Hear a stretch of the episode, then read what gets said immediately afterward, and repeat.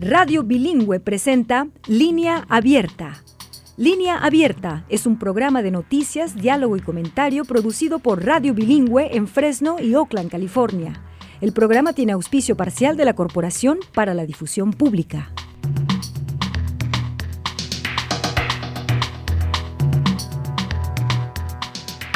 Amigos, ¿qué tal amigas? Eh, saludos eh, muy cordiales de parte de Samuel Orozco y de todos en producción y sean muy bienvenidos a este su espacio para los hechos noticiosos y para la reflexión y la deliberación de esos hechos noticiosos. Un espacio que ha estado a su servicio de manera ininterrumpida por los pasados 25 años.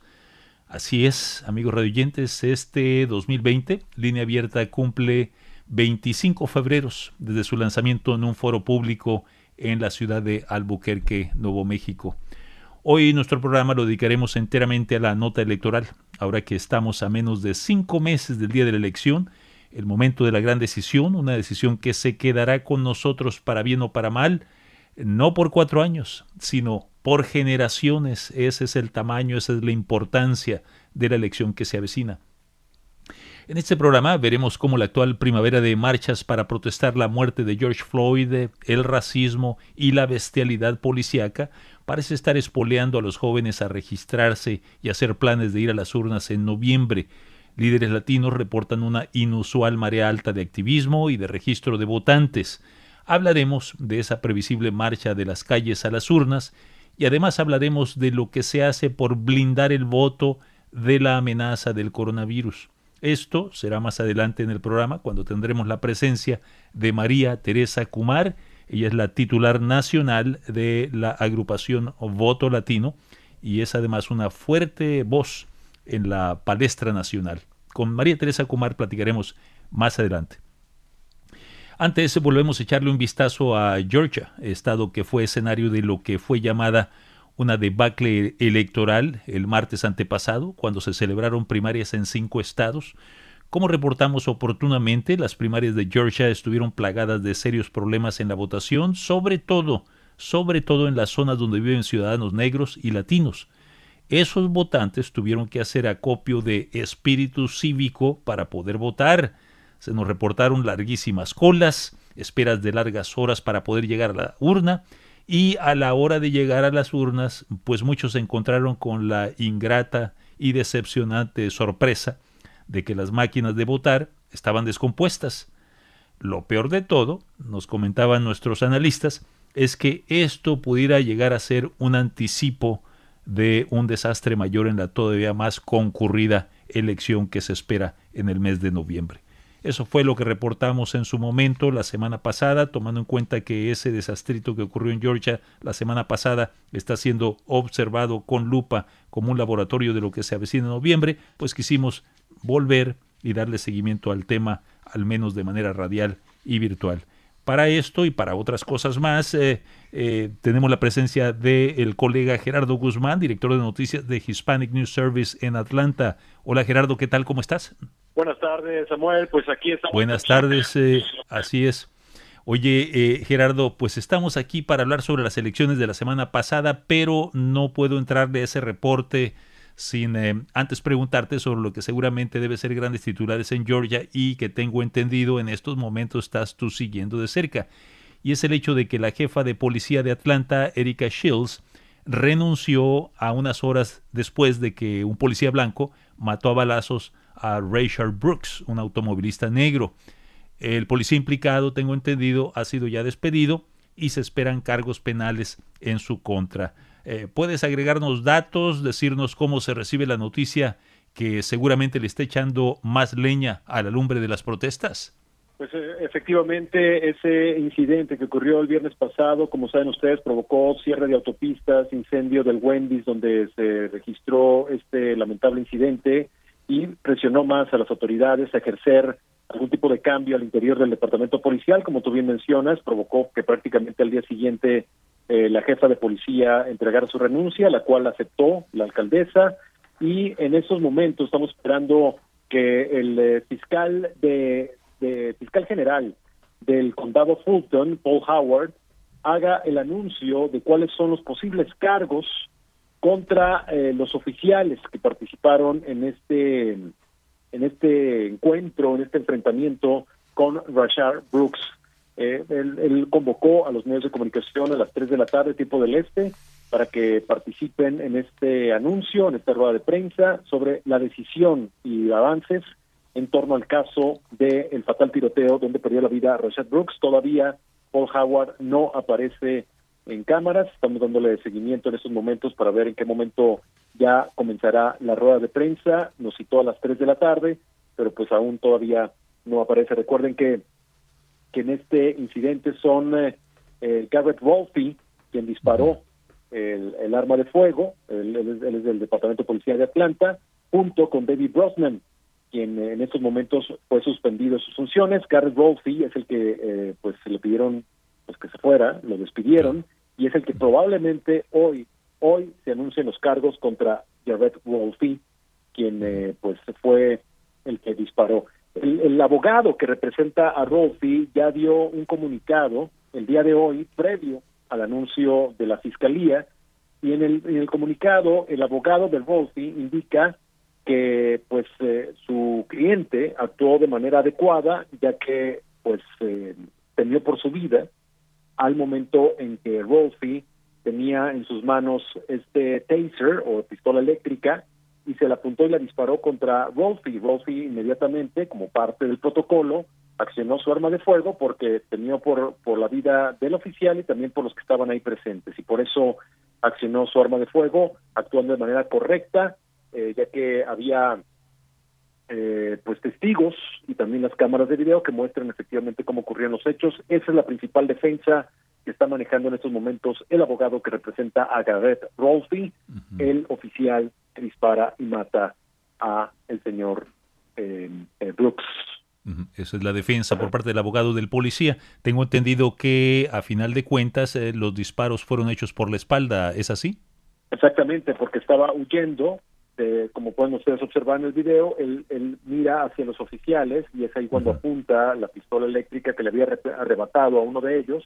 Pero aquí también surge la sospecha, de acuerdo a ciertos analistas y ciertos académicos en cuestión de leyes, si la reacción de eh, el oficial fue realmente porque temía por su vida o en venganza por el hecho de que le arrebataron su pistola eléctrica. Eso también puede generar otro tipo de agravantes en este caso. Cabe recordar que en el estado de Georgia existe esta protección a los oficiales eh, policiales de que si ellos eh, eh, em, temen por su seguridad, por su vida, tienen el derecho de hacer uso de la fuerza, en este caso accionar su arma de fuego para defenderse. Y por eso el abogado que representa este oficial se está basando en esa postura que está dentro de, del reglamento y dentro de las leyes del estado de Georgia. Seguramente este incidente... Sí, adelante. Perdón, Samuel, porque eh, en Georgia las pistolas eléctricas, los tasers, son consideradas como armas mortales.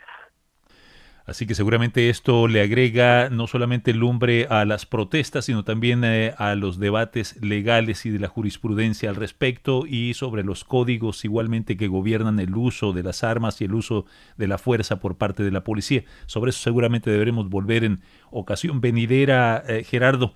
Eh, pues bien, eh, gracias eh, por este reporte tan de último minuto que, por cierto, nos dices de un momento a otro se espera entonces la comparecencia ante el público por parte del fiscal para ver si entabla o no cargos penales en contra del policía implicado. ahora, después de nuestra última plática, y ya ahora sí pasando al tema que nos trae Gerardo, estuve revisando más noticias de Georgia y me encontré con un par de datos interesantes una organizadora civil dijo que la última persona votó a las 12.37 de la mañana del día siguiente, que fue el miércoles, o sea, más de cinco horas después del cierre oficial de las urnas. Nos llamaron a la policía, pero les dijimos que no nos íbamos hasta que todos votaran, eh, dijo una organizadora. Y un eh, observador electoral le dijo al diario local, nunca había visto la escala de fallas electorales que se vieron ahora en Georgia y que esto no es un buen augurio rumbo a noviembre. Eh, ¿Qué más se ha dicho sobre el desastrito electoral de la semana pasada, Gerardo? ¿Qué más ha trascendido? Bueno, por un lado están pidiendo ya la cabeza del de eh, el secretario de Estado, que es el, encargado, realmente el último responsable de llevar a cabo las elecciones, Brad Raffensperger, y pues quien ha dado explicaciones, primeros uh, datos sobre las investigaciones que se han dado sobre los problemas que se tuvo hace más de una semana, y los reportes dicen que fueron eh, que fueron varios problemas que se conjugaron. Por un lado, las máquinas que de reciente compra, que supuestamente el, el, secretario de Estado quiso comprar estas máquinas especiales, porque además de poder hacer el voto de manera digital, te permitía imprimir un recibo de comprobante de tu voto. Entonces, el problema fue de que varias de las casillas no pudieron echar a andar las máquinas y que además las impresoras centrales se atoraban. El problema también fue que eh, eh, estas eh, estas primarias suceden luego de que en abril em, supuestamente están pactadas para abril, te acordarás, pero podías votar desde marzo. Algunas personas pueden hacerlo de manera anticipada. En abril se suspenden por el coronavirus y se aplazan hasta el mes de junio. Entonces, cuando se cancelan las, las elecciones a mediados de marzo por COVID-19, se cancela la fecha a mediados de marzo, la de abril, pues empiezan a transferir los votos que ya se habían empezado a emitir de manera adelantada y eso genera también un desorden entre los que ya habían votado de manera adelantada, tratando de saber, bueno, ¿y qué va a pasar con mi voto que yo ya lo emití en marzo para la participación de las elecciones de abril si era retrasarse hasta junio? Y los que no pudieron emitir su voto de manera adelantada en marzo también se cuestionaron, bueno, yo también quiero participar en junio, pero ¿en qué momento puedo emitir mi, voto? Entonces ahí también hubo un desorden, una desorganización por esta cuestión del COVID. Otro elemento, aquí se mezclaron las elecciones federales con elecciones estatales. Las elecciones primarias federales, que, eran para elegir a los candidatos presidenciales, también senadores, que nos van a, que, deben representar al estado de Georgia en Washington, pero se mezclaron también con la elección de, oficiales o funcionarios electos locales. Pero, eh, pues desafortunadamente también hubo problema para entregar de manera correcta el nombre y los datos de los candidatos, de los que están participando a nivel local. Fíjate que un dato interesante que también se encontró de, reportes eh, recientes es de que en el 2016 que fue precisamente cuando ganó Donald Trump en el estado de Georgia y también el nuevo gobernador que es Brian Kemp, el número de votos de, votantes registrados era de 7 millones, de 7 millones en el estado de Georgia. Pero Kemp, te acordarás que luego eliminó 700 mil. Así que oficialmente había 6.3 millones. Un enorme bajón, un tremendo bajón, ¿no?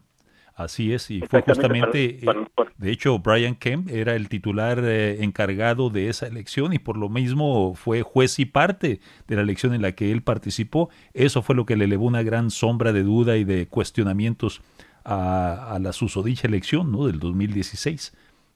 Exacto. En el 2020, ahora para estas elecciones, eh, Samuel, había registrado 6.9 millones de votantes registrados oficialmente, un brinco bastante grande de los que había 6.3 a 6.9 millones. Algo insólito en la historia de las elecciones de Georgia. Es un punto positivo porque habla del entusiasmo de la población por querer participar en, esta fiesta democrática. ¿no? Eh, hay, hay, hay, bases de datos que indican que la mayoría de, este, de estos nuevos votantes que se inscribieron entre el 2016 y el 2020 eran en su mayoría afroamericanos hispanoparlantes y asiáticos, así como mujeres. Hoy nomás. entonces, entonces, esto es un dato interesante que demuestra que a pesar de los intentos, posibles intentos, porque sospecha que también lo comparte Stacey Abrams, de que eh, eh, Brian Kemp y los, los actuales republicanos intentaron poner trabas a minorías, a pesar de eso, creció la inscripción de votantes entre el 2016 y el 2020 y la mayoría de ellos pertenecen a minorías como afroamericanos, hispanos y asiáticos, así como mujeres. A propósito, a propósito de este crecimiento eh, de, este repunte seguramente del entusiasmo, la energización por parte de los votantes de color, los votantes negros, los votantes latinos y asiáticos, eh, se nos reporta que en fechas recientes, a raíz de esta nueva ola de protestas antirracismo, anti-brutalidad policial de semanas recientes, que esto ha producido una marea alta en el registro y el activismo de los jóvenes votantes latinos. Eh, eh, ¿Tienes información sobre esto allí en el estado de Georgia, eh, Gerardo? todavía no se da a conocer el nivel de participación por grupo étnico o grupo racial en estas elecciones primarias, pero lo que sí hay ya datos es cuántos cuántos participaron en la votación a nivel global como acuérdate que normalmente en estas elecciones primarias siempre ha sido unas elecciones que casi no les gusta participar los votantes, ¿no? En las primarias. Pero aquí viene otro dato interesante. En el en el 2016 fue de 15% de participación de ambos partidos y de los independientes. 15%, ¿no? Para las primarias del 2016. Para esta ocasión, la participación del electorado fue del 27%. 27%. Entonces, casi el doble, exactamente, entonces vemos que hay un entusiasmo. Un verdadero hay un entusiasmo. Exacto, exacto. Sí Bueno, entonces, esperemos que se traduzca esto. ahora. Seguiremos de cerca seguramente esto y esto nos dice eso, sobre todo este nivel de entusiasmo se ha registrado sobre todo entre la ciudadanía, entre el electorado latino y afroamericano latino, afroamericano, asiático y de las mujeres. Y, de las mujeres. de los, de los, parte de los grupos, ¿no? Que también es, demostraron una gran participación. Falta tener ya resultados específicos de cuál fue el número de hispanos, cuál fue el número de afroamericanos que participaron en estas primarias. Pero otro dato también muy interesante que está surgiendo a raíz de las primarias de la semana pasada es eh, por partido. Por ejemplo, en el 2016, eh, el voto de los republicanos fue el que fue mayoría, 55%, ¿no? El voto fue para republicanos, 55%. Pero ahora, en la participación y los votos fue mucho mayor a los demócratas. Por ejemplo, en el distrito 7, que es donde precisamente está jugándose el, el, Senado, el, señor Perdue, junto con este Ossoff, ahí hubo una gran cantidad de personas que votaron para elegir al candidato demócrata de manera significativa en esta primaria. Y eh, eh, es el que va, ya de hecho ya se tienen los resultados, precisamente fue el elegido, John Ossoff, ganó el 52.80% eh, de los votos y es el que se va a enfrentar en noviembre contra el actual senador republicano que representa a Georgia, que es David Perdue. Entonces, eh, David Perdue, de hecho, está nervioso al ver la alta participación para unas primarias para elegir, eh, para los demócratas, para elegir a su propio candidato. Así que esto habla de la energización extraordinaria del voto demócrata. Eh, esto es lo que esto seguramente indica y seguramente pudiera llegar a sostenerse hasta las elecciones generales, tomando en cuenta de que generalmente la participación y la afluencia tiende a ser mayor en aquellas elecciones, las presidenciales. Eh, pues sé que te tienes que retirar en estos momentos. Gerardo, ¿alguna eh, cosa, algún último dato con el que gustes eh, dejarnos pensando? Pues lo importante es ver los conflictos que ahora enfrenta no solamente los republicanos en el estado de Georgia, no solamente el gobernador Brian Kemp para poder legitimar los resultados electorales que se presenten en noviembre y sobre todo asegurar que sea una elección confiable y ordenada y, y además que pueda eh, suceder a pesar de la pandemia. Y, y, este es el reto que tiene en especial el secretario de Estado, Raffensberger, porque tiene muchísimos conflictos legales por sus máquinas que mandó a pedir y que no funcionaron en esas elecciones primarias, ¿no? Y de hecho el voto por correo, por correo postal, eh, pues obviamente vas a poder evitar este uso de máquinas, pero va a crear un problema administrativo y de celeridad al, no poder ofrecer los resultados de manera rápida, el votar por correo. Entonces, esos son los retos que tiene en estos momentos Raffensperger para poder eh, justificar su puesto, porque te digo que ya están buscando la cabeza que renuncie, pues este señor, y de cualquier manera, estos elementos de fallas no necesariamente benefician a los republicanos, sino más bien el hecho de que estas fallas se hayan presentado con anticipación va a obligar, de acuerdo a las demandas y denuncias que ya hay en estos momentos interpuestas ante cortes locales, de que jueces obliguen al secretario de Estado a decir, mira, número uno, estas máquinas no las vas a poder utilizar, las nuevas que comprar.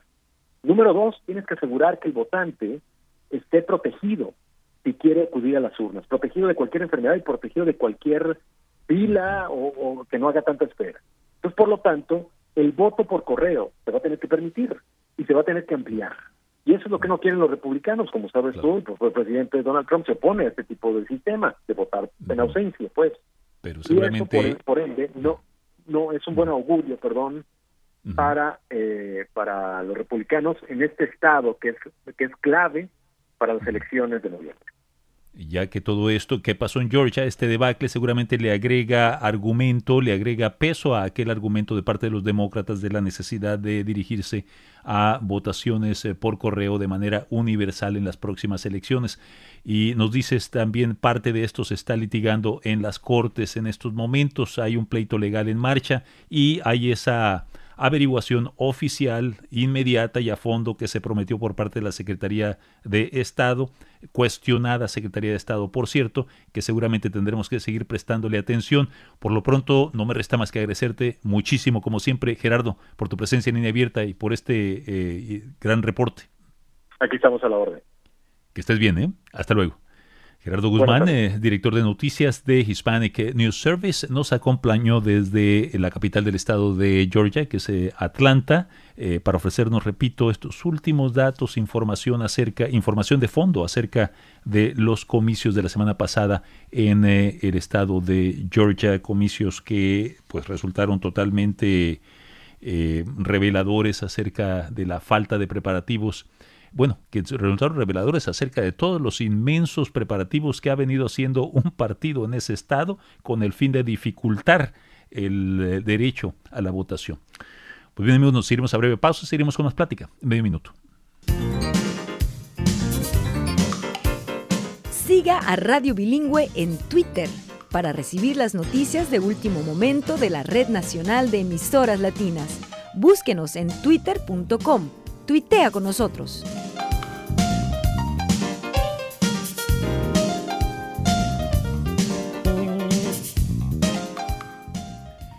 Siguiendo la misma vena temática, pero cambiando de tema y cambiando de conversación, se nos reporta que la actual primavera caliente de marchas por todo el país para protestar la muerte de George Floyd, el racismo y el abuso policial parece estar energizando, entusiasmando y espoleando a los jóvenes a registrarse y hacer planes de salir a las urnas en noviembre.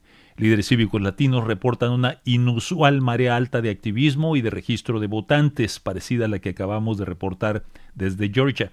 Hablaremos de esa previsible marcha de las calles a las urnas y además hablaremos de lo que se hace por blindar el voto de la amenaza del coronavirus. Esto será más adelante. Eh, bueno, por lo pronto ya tenemos la presencia de María Teresa Kumar, directora ejecutiva nacional de la organización Voto Latino, y una voz eh, fuerte en la palestra política y cívica de la nación. María Teresa Kumar, bienvenida como siempre. Muchísimas gracias por, por tenerme. ¿Cómo está? Al contrario, estamos bien, María Teresa. Gracias por tu compañía y por tu tiempo.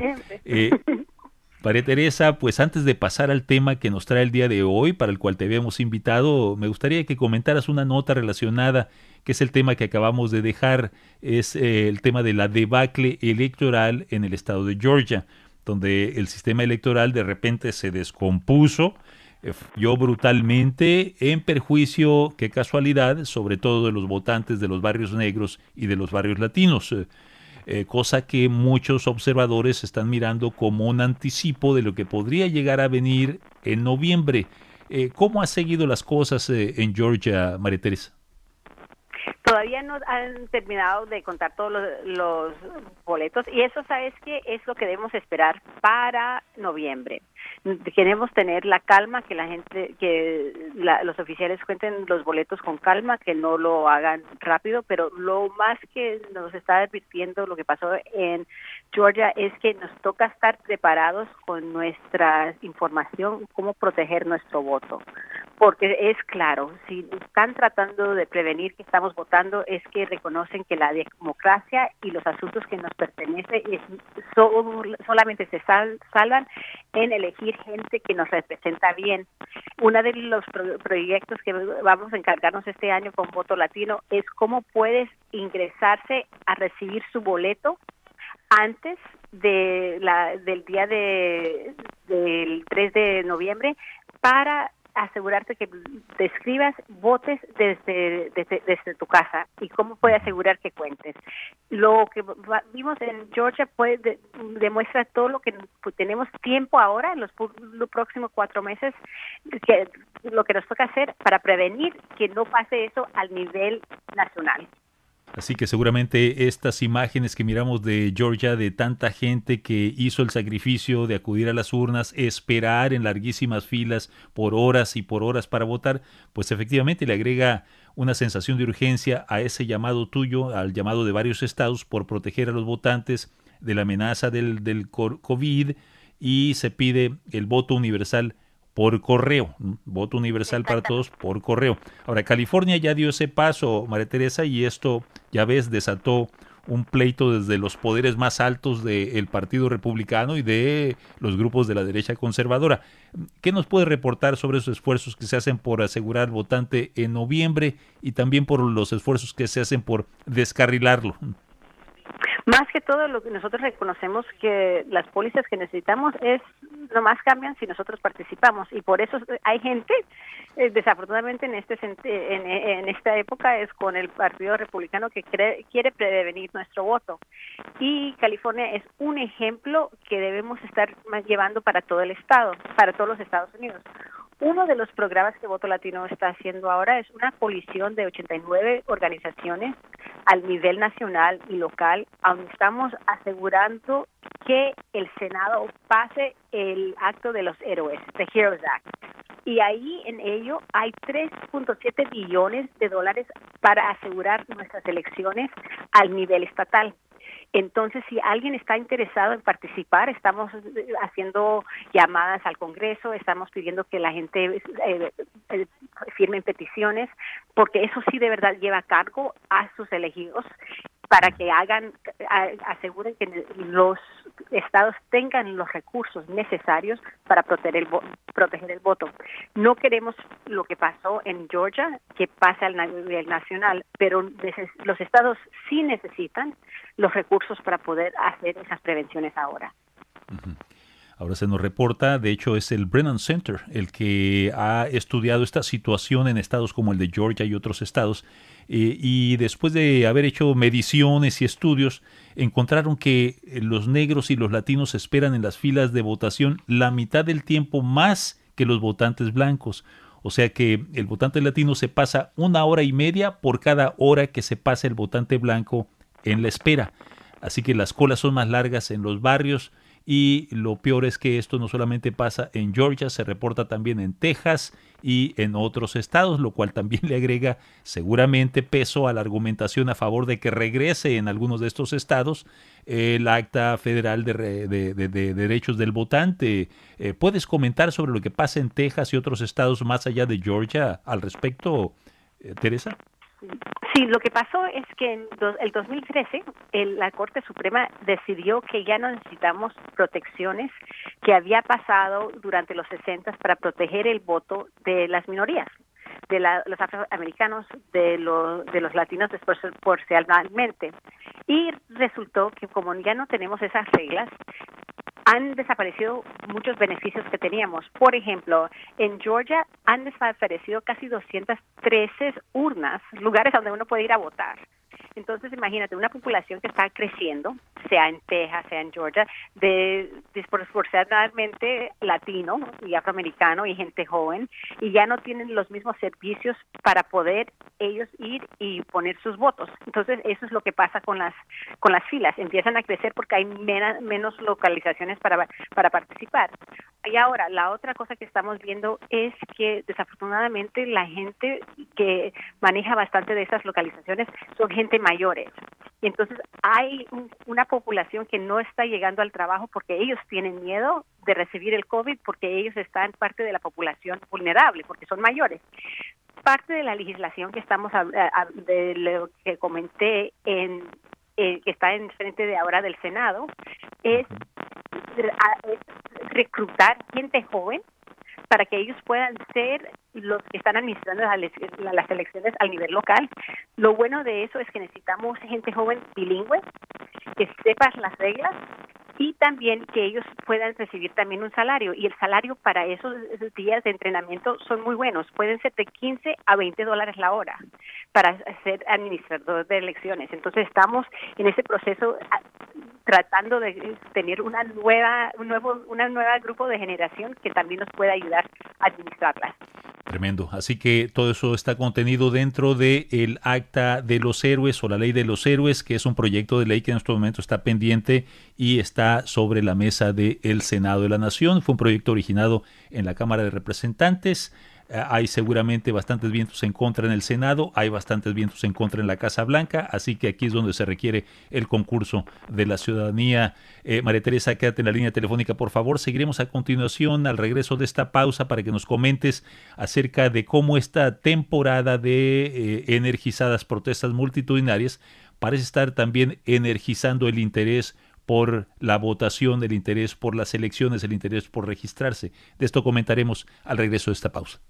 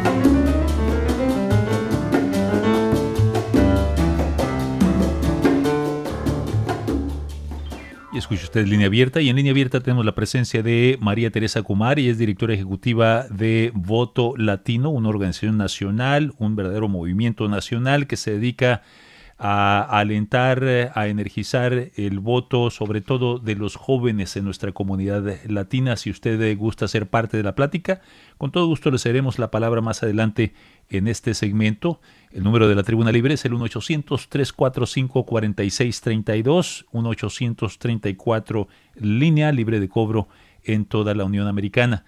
Pues eh, María Teresa, has comentado en otros foros que a raíz de esta temporada de protestas multitudinarias, eh, estamos presenciando un eh, muy inusitado aumento en la cantidad de gente, sobre todo joven, que se está interesando por registrarse para votar, por sumarse al activismo social y también por contribuir con sus fondos a campañas políticas. Eh, eh, ¿Puedes darnos detalles de, este, de esta aparentemente extraordinaria ola de ebullición cívica?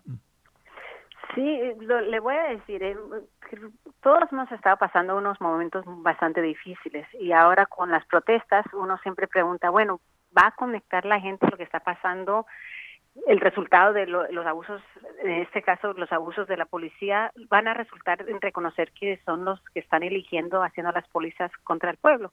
Y nosotros, para darle un ejemplo, nosotros el 31 de mayo habíamos registrado mil personas, que es excelente para, para, para, un, para un domingo. El primero de junio registramos casi siete mil personas y después oh, doce mil personas. Y entonces, en los primeros, en, los, las primeras dos semanas de junio, hemos registrado más de 92 mil personas. Y para ponerle un poquito de, de, un poquito de, eh, para compararlo, nosotros somos la organización más grande de los Estados Unidos para registrar latinos. En el último, nosotros en el último, en el 2018, nosotros registramos más de 202 mil personas en toda esa época, que es bastante, es casi el doble de cualquier otra organización. En el mismo tiempo, en el 2016, nosotros habíamos registrado menos de 1.200 personas. Y ya hemos superado... ¿Cuánto en el 2016? Sí, 1.200 personas para el misma, este mismo periodo. En ese mismo periodo serían 100.000, 200 personas tal vez. No, no, no, 1200. 1200. Oh, wow. sí, correcto, por eso nosotros estamos tan entusiasmados. Nosotros en este, a través de ayer hemos registrado más de 2.400 personas. Mm, estamos en que, bueno, para estamos hablando... La, la, cifra que nos estás dando es de que en las últimas dos semanas ustedes han registrado ya a cerca de 100 mil gentes. Y en todas las elecciones del 2018 fueron arribita de 200 mil. En otras palabras, en dos semanas han registrado lo que lograron registrar en toda una temporada electoral eh, hace un par de años. Bingo. Increíble. Eso, y, en ese y en ese y en el 2018 nosotros era habíamos registrado el, casi el triple de cualquier otra organización al nivel nacional y estatal. Ahora nosotros estamos casi en rumbo a registrar medio millón de votantes y vamos a movilizar 1.5 millones de latinos. Y la razón que eso es importante es que en las elecciones en este momento se están yendo, están la gente que está ganando están ganando con menos de dos de dos mil votantes, menos de 150 votos. En la Cámara de Virginia estaban empatados y la manera que ganó la, el, el partido fue porque sacaron una moneda y la tiraron al aire. un volado. Para decidir. Sí. es que todas las y, pero es la comunidad latina que están haciendo esos márgenes tan tan pequeñitos y por eso es tan importante por la primera puede vez hacer el margen y lo está haciendo ya de hecho ya, está demostrablemente haciendo el, el, el, margen Ahora, bueno, entonces por lo visto esto es un extraordinario nivel de interés, la gente se está presentando a pedir las formas por lo visto del registro y se está registrando en números increíbles, ¿no? números no vistos, cuando menos en la historia moderna. Eh, Exacto. Eh, ¿A qué atribuyes este enorme interés? Pueden ser tan, tantos factores seguramente, pero todo esto coincide cuando menos en el tiempo con la temporada de intensas protestas nacionales, coincide en el tiempo con la crisis de la pandemia. Eh, ¿De qué, qué es lo que está, a qué atribuyes este gran nivel de energía? Lo que nosotros estamos viendo es que la pandemia está, uno, la gente se está quedando más, se está poniendo más atención a lo que está pasando alrededor de ellos. Desafortunadamente, el 50% de todos los latinos trabajadores han perdido su trabajo o ha visto sus horarios eh, cortados. El 20% de nuestra de nuestra población no recibe alivio federal porque son indocumentados o son ciudadanos que viven indocumentados. Nuestra comunidad está sufriendo, pero al mismo tiempo estamos trabajando y luchando. Y ahora cuando viene el tema de lo que está pasando con los abusos de la policía, nosotros nunca lo decimos a voz alta, pero es algo que nos impacta también a, nuestra gente joven, a nuestros a, nuestros seres, eh, eh, eh, seres queridos. Entonces, es nosotros estamos conectando que, que sí nos toca reformar la policía para que ellos puedan ser parte de las comunidades, para de verdad protegernos. Entonces, eso también estamos viendo nosotros directamente la conexión, que la comunidad ha hecho esa conexión, que necesitamos reformas. Y aunque no hablamos de ello, ¿no? Y lo que, lo que me da bastante optimismo es que por primera vez vamos a ser la población segunda más grande de votantes en los Estados Unidos. Nunca lo hemos sido. Y vamos a tener cuatro millones más gente joven que no pudieron participar, pero que ya tienen 18 años y van a poder participar por la primera vez en una presidencial este noviembre. Entonces, a la gente que está escuchando dice, bueno, pero yo no puedo votar, pero ¿conoces a alguien que sí pueda? ¿Conoces a tu hijo o tu hija que sí pueda? Que se registren, porque ese es el poder que necesitamos. Y por eso hay las fuerzas de los republicanos, desafortunadamente, que quieren prevenir el voto, porque ellos saben que el futuro está aquí y eso va, estas elecciones van a decidir el futuro de nuestra de nuestro país por los próximos 10 años. Ahora eh, es bárbaro esto lo que está pasando entonces, el nivel de interés y energía que estamos presenciando, sobre todo entre nuestros jóvenes, eh, eh, que tengo entendido, no sé, cada 30 segundos, cada cuánto un joven se convierte o llega a la edad de votar, cada cuándo es esto, hay una formulita por ahí que he escuchado. cada 30 segundos un una persona joven eh, madura para llega a los 18 años, cada 30 segundos. Entonces, cuando Voto Latino empezó, sí, cuando nosotros empezamos, era 30 mil eh, mil personas cumplían 18 años cada mes. Ahora, empezando del el 2016, yo digo que empezamos el tsunami de gente joven que no va, que va a seguir creciendo por los próximos 10 años. Un millón de personas cada año de, de nacionalidad que, son latinos cumplen 18 años. Es bárbaro. He ahí, lo, ahí el potencial, ¿no? La, enorme fuerza, el potencial, el poder que efectivamente está guardado en nuestras comunidades. En ese dato hay, hay bastante poder que seguramente todavía está por ser desatado.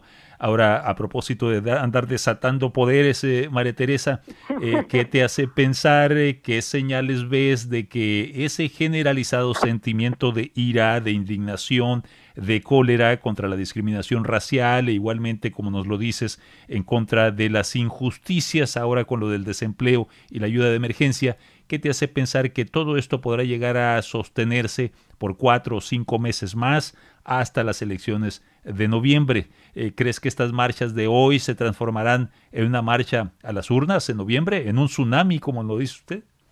Nosotros hemos estado luchando para representación, para respeto, para dignidad por más de 10 años, más de 18 años desde el 2006 cuando estábamos tratando de cambiar las leyes inmigratorias. ¿Qué son cinco meses? Nos toca terminar lo que empezamos la razón que estamos hablando sobre el clima, lo que estamos hablando sobre las injusticias inmigratorias, es porque nosotros los pusimos ahí enfrente, hablamos de ello, marchamos, no nos debemos cansar ya que lo tenemos al alcance. Así es que eh, estás confiada de que efectivamente ese entusiasmo, esa energía. No estoy confiada, no, no, es lo que les estoy mandando el mensaje que, a, la comunidad es que no nos podemos rendir ahorita porque se va a poner más difícil porque ellos quieren, quieren que nos, que nos rindamos, quieren que Danos una idea es algo de imposible. Danos una idea de qué forma tu organización, Voto Latino, se está encargando de que ese entusiasmo, esa energía, ese interés, esa información se sostenga en estos próximos meses. Nosotros empezamos, de, cuando eh, empezamos la cuarentena, nosotros empezamos a inmediatamente dar información a través de nuestras plataformas de la información que necesitaban, fuese sobre cómo pueden acceder este, asuntos de salud, cómo pueden acceder los fondos del gobierno, cómo podemos acceder a servicios de salud mental. Empezamos a, a dar más más información a través de Instagram con entrevistas de, expertos para que la gente se pueda sentir que tener los recursos que necesitaban para seguir en un periodo tan difícil.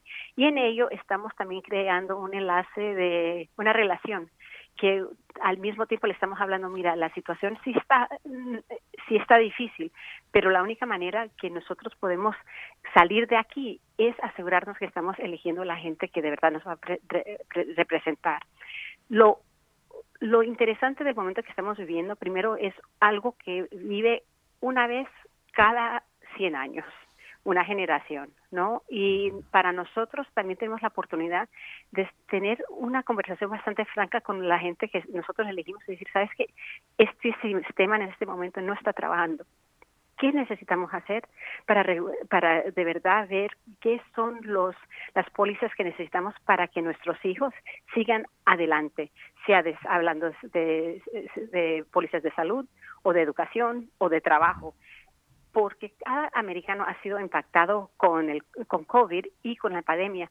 Estamos en un momento que podemos tener conversaciones serias de cómo podemos revalorizar la, la clase mediana, cómo podemos asegurar que sí tenemos una manera de seguir adelante como país. Nunca hemos tenido esa oportunidad en más de 100 años, ahora es la oportunidad de, de alcanzarlo, pero la única manera es sí de participar y cambiar el liderazgo, porque el liderazgo ahora no nos está beneficiando para nada, pero depende de nuestra labor y de nuestro estudio para asegurar que ellos siguen, eh, siguen bien. Así que eh, ahí, amigos radioyentes, esta es una oportunidad que solamente se ve cada 100 años, así de grande es el paquete y el reto que tenemos eh, por delante, amables radioyentes. Bueno, eh, María Teresa, seguiremos eh, con los minutos finales de, esta conversación. Me gustaría preguntarte un poco acerca de esta otra crisis que se nos está avecinando tal vez, que es la crisis de DACA y tu mensaje, eh, el mensaje que tú podrías dirigir a los llamados DACamentados. iremos con los oyentes también al regreso de esta pausa. Si te perdiste algún programa de línea abierta, todavía lo puedes escuchar Visita nuestro sitio radiobilingüe.org. Allí puedes bajar y escuchar todos los programas de línea abierta. Recuerda, nuestro sitio web es radiobilingüe.org.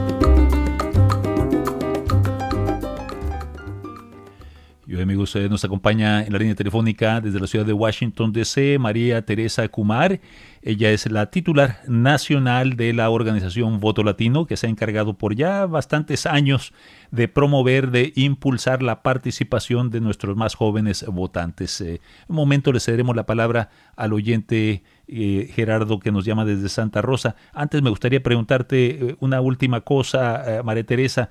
Ya ves, estos son días de una crisis tras otra y la próxima semana eh, pudiéramos tener una crisis más si es que la Corte Suprema decide desoír los llamados de la sociedad a favor de proteger los permisos de DACA.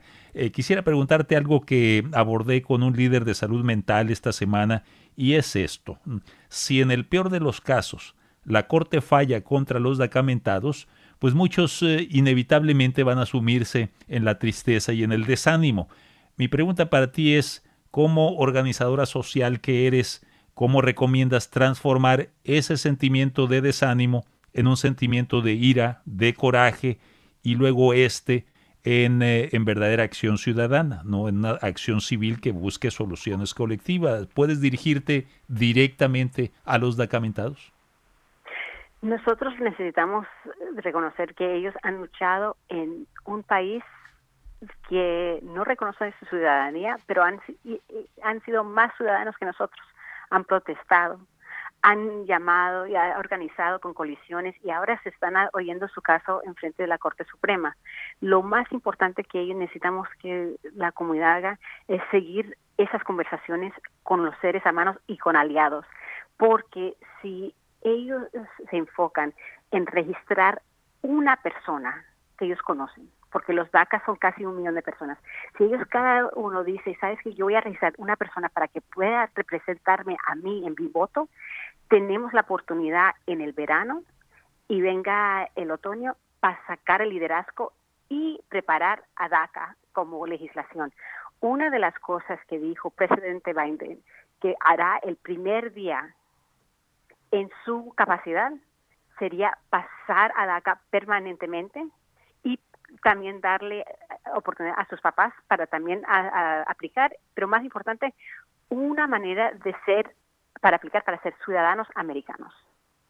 Entonces, cuando uno dice que no hay contraste entre los dos candidatos, les está mintiendo, porque tenemos una persona que quiere sacarnos del país y no quiere reconocer el sudor y el labor y la configuración que estamos haciendo, y la otra que dice, sabes que te vamos a dar ciudadanía, para reconocer sus esfuerzos, los estudios de, tu familia y más importante para asegurar que también estás recibiendo los beneficios que le estás pagando al gobierno.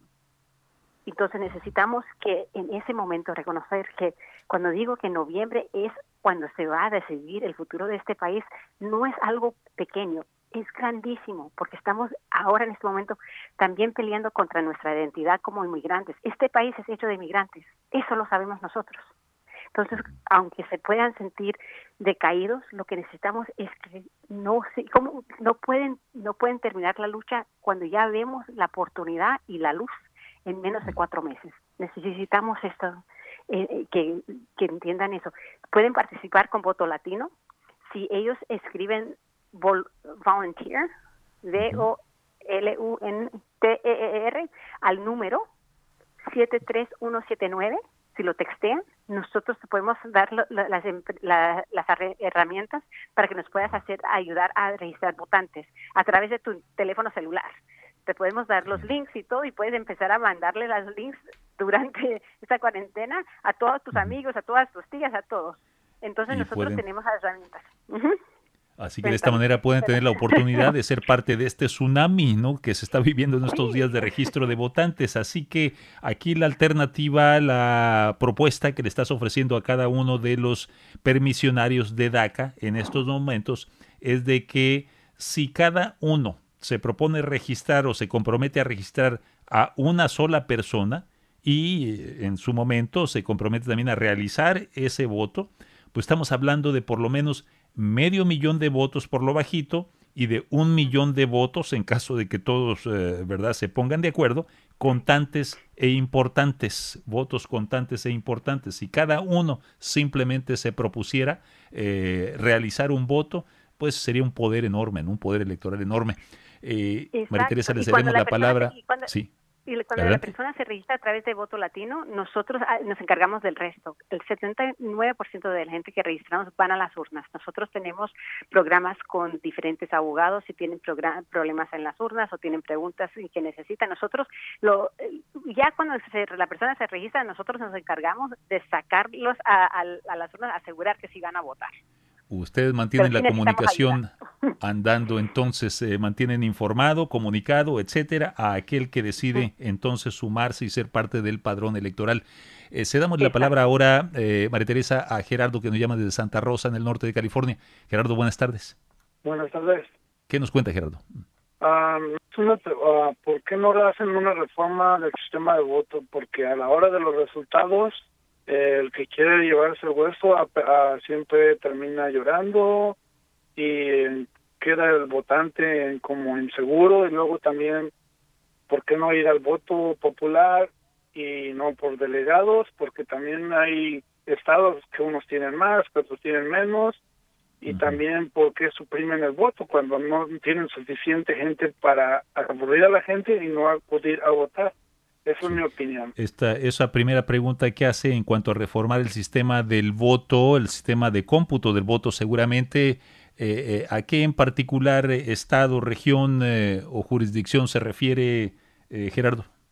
Pues, por ejemplo, está Miami, está California, es la duda que tengo, que siempre va a Miami por el que y Georgia son los que van a darle el, el la victoria al que gana. Eso es. Bueno, y lo último que se refiere, pues es la cuestión del voto popular contra el voto electoral, del colegio electoral. ¿Algún comentario sobre esto, eh, María Teresa? No, primero Gerardo, mi familia es de Santa Rosa, muy me da mucho gusto saber que estás llamando de ahí. Ah, del este, terruño. entonces, nosotros, la el debate entre el, voto popular y electoral es bastante grande, especialmente reconociendo que la persona que ganó el voto popular por más de 3 millones de votantes la vez pasada no ganó. Este, y una de las y lo que sí sé es que hay una colisión de personas que está trabajando al nivel estatal, porque le tocaría cambiar las leyes al nivel estatal eh, no y, llegar al, nivel federal, pero están trabajando ahora con, eh, con legislación al nivel estatal para cambiar esas e, esa eh, la manera que contamos ahora la, las ah, las elecciones presidenciales, pero eso sí va a tomar tiempo. Pero lo más importante va a ser para nosotros en noviembre es que nos registremos a votar. Y lo sigo diciendo porque en el, el 2016 hubimos 123 millones de nosotros que dijimos que nuestro voto no contaba y decidimos no registrarnos, decidimos no participar. En entre latino, 15 millones de personas, nosotros nos dijimos que nuestro voto no importaba. Y eso por las y, si no participamos, tenemos pólizas que son contra nosotros. Entonces, nosotros lo que necesitamos es prepararnos, informarnos y llegar a poner ese, ese voto en esa urna para reconocer que estamos participando, que estamos presentes y que no nos pueden perjudicar porque vamos a estar presentes y viendo viendo que, el voto de nosotros sí cuenta. Pero sí va pero sí va a ser una elección donde todos nos toca participar en números que jamás hemos visto. En el 2018, sí, en el 2018 fue un voto histórico, porque por primera vez fue la participación más alta que hemos visto en casi 100 años y resultó en un Congreso más diverso que hemos visto en nuestra historia y más que todo vimos pólizas que de verdad llegan al asunto que necesitamos cambiar para mejorarnos en este país y cuando menos un Congreso que sirve de contrapeso para aquellas políticas más lesivas que hasta ese momento tanto se estaba doliendo nuestra comunidad, eh, eh, de que estaba recibiendo efectivamente toda una serie de golpes de un solo lado. Eh, pudimos tener un congreso de contrapesos. ya por último, a manera de despedida, algún mensaje final para nuestros radioyentes. Esperamos volver sobre esta plática en alguna fecha próxima. María Teresa, por lo pronto, ¿con qué mensajes gustas dejar pensando a nuestros oyentes? Por favor, que se registren. Si quieren más información, pueden visitar a votolatino.org. Y también nosotros necesitamos que nos participemos en el censo. Y el censo una vez se dice, no queremos, pero sabes que eso también determina a dónde van los impuestos que nosotros estamos pagando. Y una, una clave que le digo, la última vez se nos olvidó contar nuestros hijos menos de cuatro, menos de cinco años. Casi 3.5 millones de niños latinos no fueron contados en el censo. ¿Y sabes qué pasó? Llegaron al preescolar y no tenían, no tenían un, un pupitre, no tenían donde sentarse porque nosotros no los contamos. Necesitamos asegurarnos que nos estamos participando porque ahí es donde está también el poder. Es la, así que ahí están decisiones que tienen consecuencias, la decisión de ausentarse, la ausención de abstenerse en las elecciones o abstenerse en el censo tiene sus consecuencias y esa es una de ellas, eh, niños sin pupitre, niños sin sus más elementales aperos de instrucción escolar. Esa es una de las consecuencias que le esperan a nuestras familias. Mil gracias por eh, ratificar ese mensaje, María Teresa. Que estés bien y sobre seguro, ¿eh? No, y espero verlo pronto. Muchísimas gracias. Así es, tremendo. Hasta luego. Un abrazo. Adiós. María Teresa Kumar, directora ejecutiva nacional de Voto Latino eh, y una voz muy importante en asuntos propios de la participación cívica, de la participación electoral de parte de nuestras comunidades latinas. Con esas eh, grandes noticias, eh, nos acaba de informar de que en las pasadas dos semanas acaban de registrar a cerca de 100 mil, lo que constituye la mitad de lo que se logró registrar como votantes en las pasadas elecciones intermedias que fueron las de hace dos años, del 2018, que fueron como 200 mil oiga usted, señales eh, interesantes que entonces están desdibujando en el horizonte del próximo, de la próxima elección de noviembre. Con esto damos por concluido este programa. A nombre de todos en el equipo de trabajo, Samuel le desea que siga pasando muy buen día. Hasta la próxima.